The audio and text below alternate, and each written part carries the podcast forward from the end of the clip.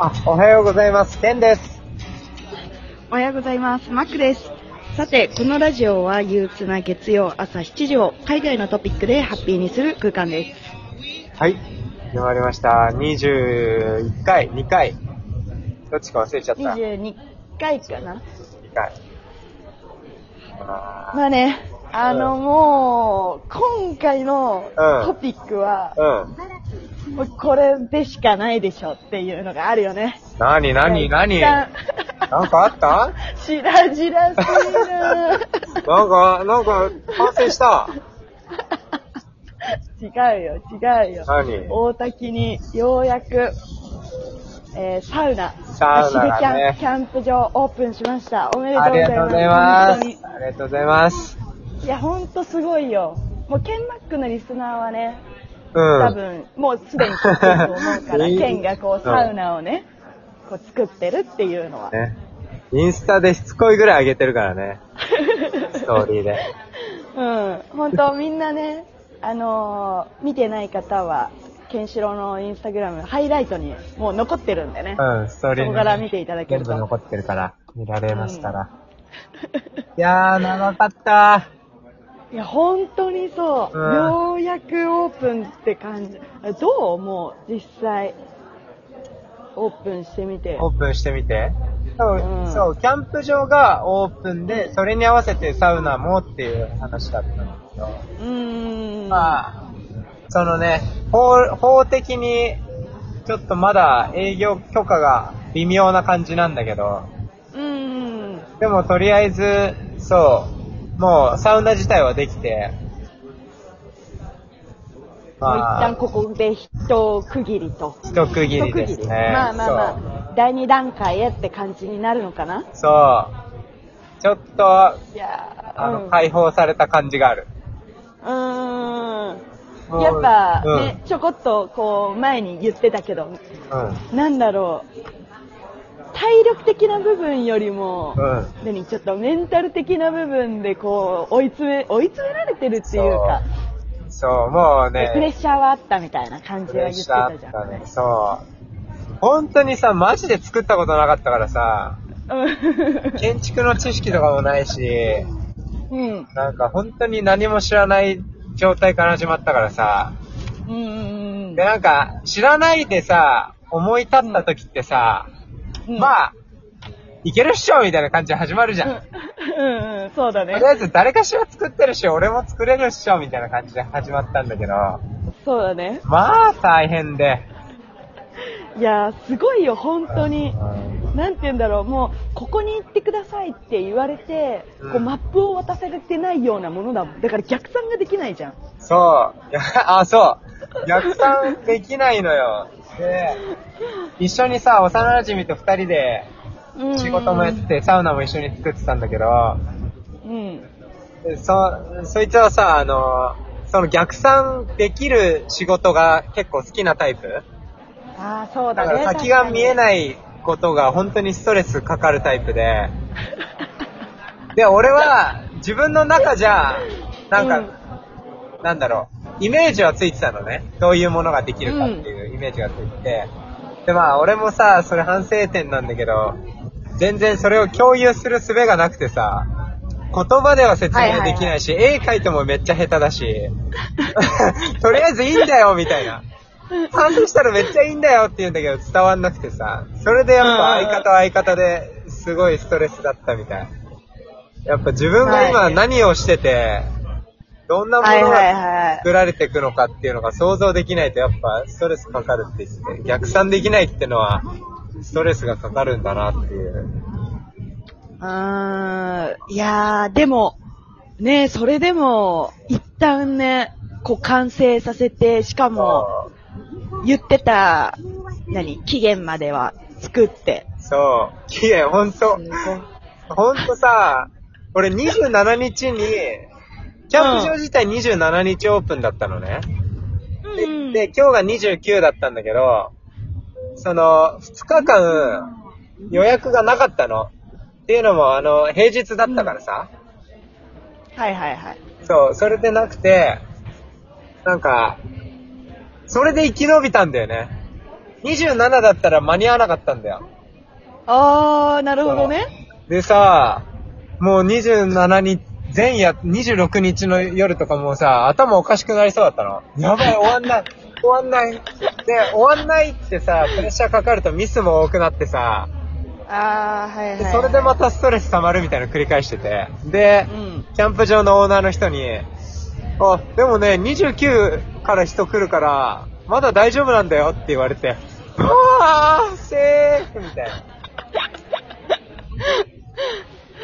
いやでもさ、うん、あの、そういう時ってさ、うん。焦ってもさ、別にさ、なんて言うんだろう。結局、一日の中でできることって限られてるのよね。そう、ほんとそう。で、いや、だから、ううんん。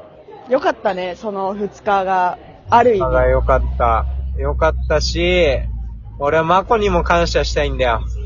何を？ああのさ、おいちゃんを紹介してくれたじゃん。あー、はい。マコの友達のおいちゃん、職人。そうなんですよ。高校の頃のね、ねそう。お大い見だったんですよ。ちゃんが、まあ今ももちろん仲いいんだけど。うんすごかった。すごかった。さすが職人さんだよ。おいちゃんがね、3日前、そうそうそう4日前ぐらいに来てくれたの。あー、なんか来てくれるって言ってたよね。そう4日前ぐらいに手伝いに来てくれて、それで、間に合ったっていうのもある。あー、よかったね。それはそ、あの、紹介してよかったなって思うのと。でも本当に、おいちゃんもさ、うん。あの、軽く紹介しちゃうと、うん。あ、でも私が紹介すると、なんか間違った情報を みんいないやいや、いや、マコの中で言いそうだからやめとくわ。あ、でもでも、あの、あの、本当に、なんだろう、そういう建築関係というか、うん。そなんかう。そういう関係のね、仕事をしている子なんだけど、すごくね、あの、本当に高校の頃からうん。作ったり、うん。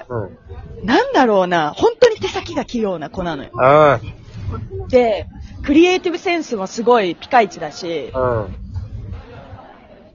そう。っていう、なんかね、おいちゃんね、素晴らしかったな。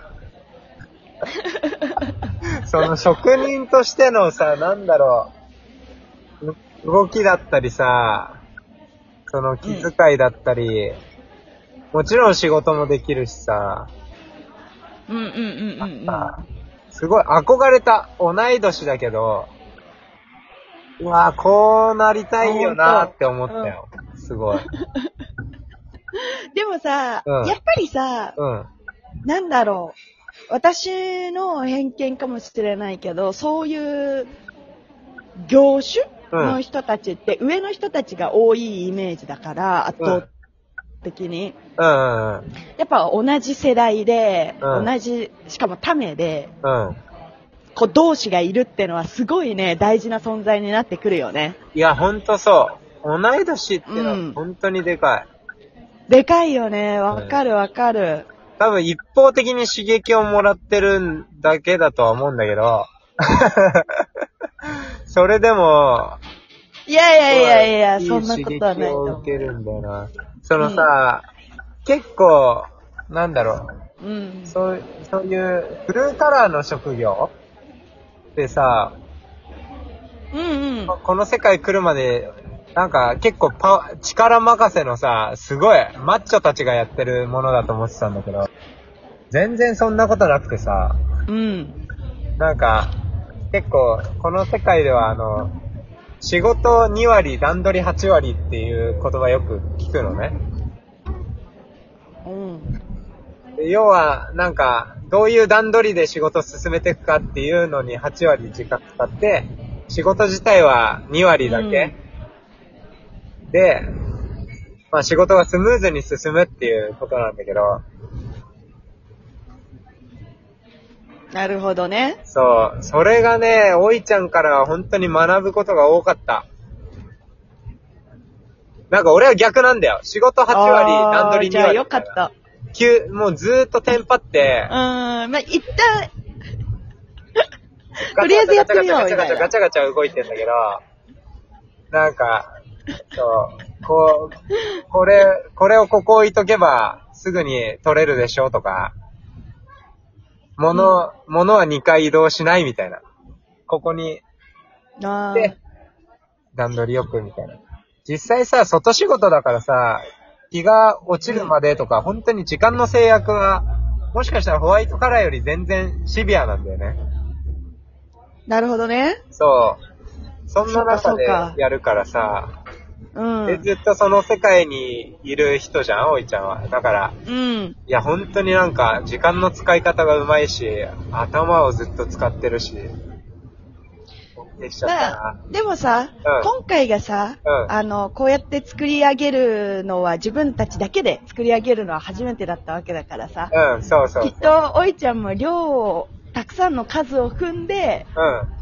今その、量、えーし質より量のうん。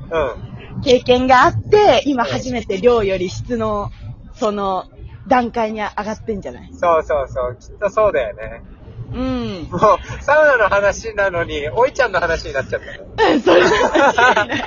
間違いない。あ、やばい、もう終わっちゃあう。、おいちゃん。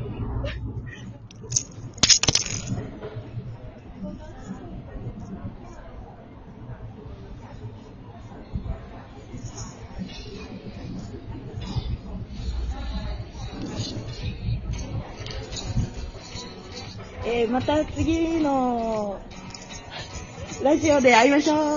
バイバーイ。